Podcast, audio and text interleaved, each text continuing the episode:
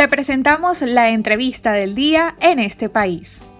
Bienvenidos al Bazar. Hoy estaremos conversando con Tiziana Polesel, ella es vicepresidenta de Consecomercio. ¿Cuál es la situación actual del sector comercial en Venezuela, no solo en el contexto de la pandemia, la aguda crisis económica, sino además ahora con la escasez de gasolina, señora Tiziana? Muchas gracias a ustedes por permitirnos compartir con su distinguida audiencia la situación tan crítica que vive el sector comercio-servicios. Como hemos venido señalando, venimos enfrentando una serie de problemas que eran mm, anteriores a em, la declaración de pandemia eh, por COVID-19. La situación eh, del sector ya era grave mucho antes de empezar este periodo. Lo que hemos vivido en los últimos meses en realidad ha sido la profundización de problemas que ya veníamos enfrentando caída de consumo, eh, caída em, severa eh, del poder adquisitivo de los consumidores venezolanos, sumado con toda una cadena de problemas que veníamos enfrentando para poder atender apropiadamente a nuestra clientela. Evidentemente, esos problemas ya eran serios, esos problemas ya se veían venir, ya el tema de la gasolina de alguna forma existía mucho antes de la situación crítica de salud. En los últimos días, eh, realmente esto mm, ha, ha, tomado pues unas características y un perfil verdaderamente preocupante porque el tema de la gasolina tiene toda una serie de repercusiones muy serias para el sector comercio-servicio. No olvidemos que em, ese es un recurso necesario para el transporte, para el transporte de medicamentos, de alimentos, de bienes esenciales. Es necesario para el transporte de los trabajadores. Los mismos trabajadores de salud tienen que trasladarse a sus centros de trabajo y el problema de la gasolina está complicando muchísimo que esas personas y todos los demás trabajadores puedan movilizarse dentro del territorio nacional. Siempre hemos señalado que lo que vivimos en Caracas es, quizás la parte menos grave de la situación, el tema del combustible en los estados fronterizos como Zulia y Táchira es verdaderamente dramática, porque ellos no han dejado de tener ese problema. Si bien nosotros en, Caracas hemos tenido el problema de manera cíclica, en el caso de los estados fronterizos, realmente eh, la situación ya no es preocupante, ya es crítica, es verdaderamente dramática lo que está viviendo, eh, lo que están viviendo nuestros hermanos zulianos y eh, tachirenses. esto evidentemente es un problema muy, muy serio porque eh, no solamente afecta eh, de manera lógica poder abastecerse de combustible, sino que está generando unos costos adicionales, ya que hay en algunas zonas del país donde eh, la permanencia en las colas para poder surtirse ronda los dos, tres, cuatro días. Esto realmente es muy preocupante porque vamos a sentir severamente, si esto no se soluciona, una escasez importante en justamente los rubros esenciales. Ustedes y otros sectores de la economía han hecho llamados para que se flexibilice este esquema de cuarentena y se le permita a los comercios trabajar y evitar una mayor caída en las ventas. ¿Qué respuestas han obtenido hasta ahora de las autoridades, señora Tiziana? Desde que se habló del esquema 7x7, Consecomercio ha venido sosteniendo tanto en reuniones que hemos tenido con representantes del gobierno como de manera pública, hemos venido em, hablando que en los países donde se ha implementado el 7x7, no ha sido em, como lo hemos interpretado nosotros. Nosotros lo hemos interpretado de una forma diferente. En los demás países se entiende 7x7 que un trabajador puede asistir a su lugar de trabajo siete días y luego permanecer siete días en casa. Eso permite al sector comercio-servicios rotar de alguna manera el personal y no tener que trabajar una semana sí, una semana no el establecimiento. Hay procesos que requieren continuidad, hay procesos que requieren, que no, se pueden permitir por razones de costos, por razones de operatividad, abrir siete días y cerrar siete días. Y lo que es más importante, hemos insistido que El 7 por 7 es un mecanismo para justamente que un trabajador, una vez que haya estado en contacto con otras personas, etcétera, durante siete días, mantenga los siete días de cuarentena. Eso no, nosotros no hemos interpretado quizás em, como lo han interpretado la mayor parte de los países.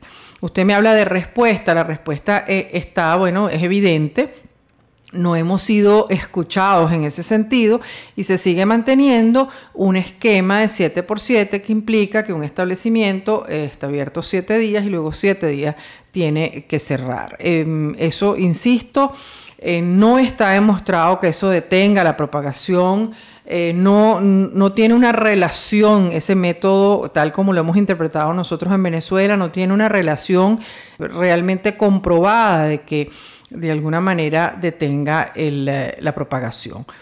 El método que nosotros estamos sugiriendo es que cada empresa genere esos turnos de trabajo y tenga a los trabajadores eh, siete días en sus puestos de trabajo y siete días guardando, pues, estando pues, en su casa el, eh, realmente no, no se nos ha escuchado, esto ha generado muchos problemas, pero quizás lo más grave es que si bien alimentos y medicinas tienen una flexibilidad mayor para operar, hay otros sectores no priorizados que mm, no han acumulado ni siquiera 30 días desde que esto comenzó en marzo de trabajo. Eso por supuesto está representando algo muy serio para enfrentar, le hace el sector licorero, le hace el sector papelerías y librerías. O sea, hay sectores que no han sido considerados prioritarios y por lo tanto, pues las posibilidades de abrir sus puertas a la clientela han sido limitadas. Siempre señalamos, y esto es muy importante que se sepa, que no es un pedimento que estamos haciendo el sector comercio y servicio solo para nuestro beneficio, para poder abrir. Es un pedimento que nos hace nuestra propia clientela. el público en general está demandando toda una serie de productos y servicios y está siendo muy complicado para las personas obtenerlo. Entonces, no, todo es alimentos y eh, medicinas. Eso es muy importante, evidentemente, pero hay otros sectores que es la población la que está reclamando repuestos para lavadoras, para neveras, para vehículos. Hay, la rueda de negocios es muy amplia. Y evidentemente el, comercio existe y la razón de ser del comercio es para atender a los clientes. Y si no se les atiende apropiadamente, pues evidentemente eh, empiezan a generarse problemas de muchos tipos. Cambiando un poco el enfoque, le pregunto lo siguiente, señora Polesel. ¿Qué esquemas, qué alternativas han encontrado las empresas y establecimientos afiliados a Conce Comercio para adaptarse a este contexto, eh, sobre todo de precariedad en el tema no solamente económico, sino de servicios básicos como la luz, la conectividad, el agua? ¿Hay creatividad? ¿Hay reinvención? En este caso, coméntenos, por favor. Yo creo que una vez más los venezolanos hemos demostrado con hechos que somos capaces de enfrentar cualquier, eh, cualquier situación adversa que se nos presente, eh, sacando pues lo mejor que tenemos cada uno de nosotros. Creo que el, sector comercio-servicio, así como el industrial eh, y todos los demás sectores de la economía, están demostrando una gran capacidad de adaptación a tiempos difíciles. Hemos visto cómo eh, establecimientos de comida que nunca se habían planteado o hubieran pensado plantearse la posibilidad de las entregas a domicilio, lo están haciendo y lo están haciendo incluso cuando eso probablemente no, eh, no es parte de, de la oferta ideal de su establecimiento. Lo hacen, entre otras cosas, porque se resisten a cerrar sus puertas. Eh, muchos, eh, estamos hablando de que en el sector, en nuestro sector, cerca del 40% de, de nuestros afiliados han manifestado encontrarse en situaciones muy críticas. Y sin embargo, hemos visto cómo hacen grandes esfuerzos por resistir.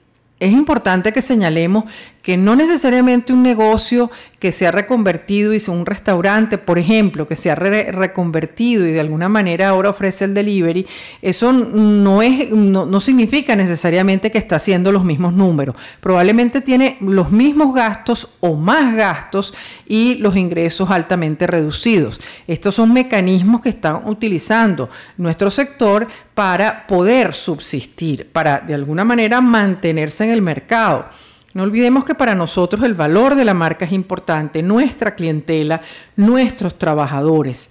Gran parte de nuestro sector los esfuerzos gigantescos que están haciendo, incluso en algunos casos con personal que no ha podido incorporarse a sus puestos de trabajo, se les está manteniendo su remuneración, se les están manteniendo, y no solamente se les están manteniendo la remuneración, sino que en otros casos el sector ha tenido que hacer una inversión importante en los trabajadores porque también hay que cuidar su salud, hay que estar pendiente de que se mantengan todas las normas de bioseguridad eh, que nosotros mismos hemos recomendado.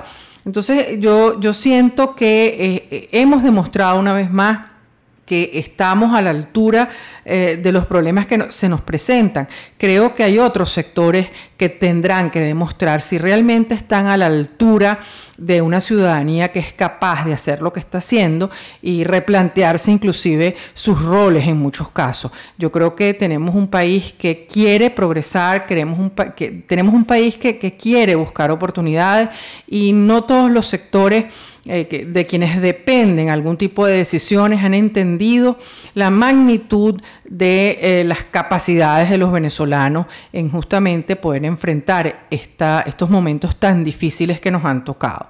Eh, yo siento que se ha demostrado, ha habido creatividad, ha habido muchas demostraciones de que somos capaces de, hacer las cosas incluso en las situaciones más adversas, pero todo tiene un límite. Y muchos de nuestros afiliados, muchos de nuestros relacionados han manifestado que difícilmente puedan sostenerse si mm, en los próximos meses, semanas, no hay un cambio y no hay una posibilidad de operar, de, tratar de regresar a una eh, operación eh, mínima indispensable para poder enfrentar el próximo año. Creo que el sector ha demostrado que lo puede hacer y queda ahora a quienes les corresponden las políticas públicas estar a la altura de los ciudadanos venezolanos. Bien, escucharon la opinión de Tiziana Polesel, vicepresidenta del Consejo Nacional del Comercio y los Servicios, o quizá con el nombre que usted más ah, identifica, vicepresidenta de Conce Comercio, hablando un poco de la realidad del sector comercial y de servicios en Venezuela.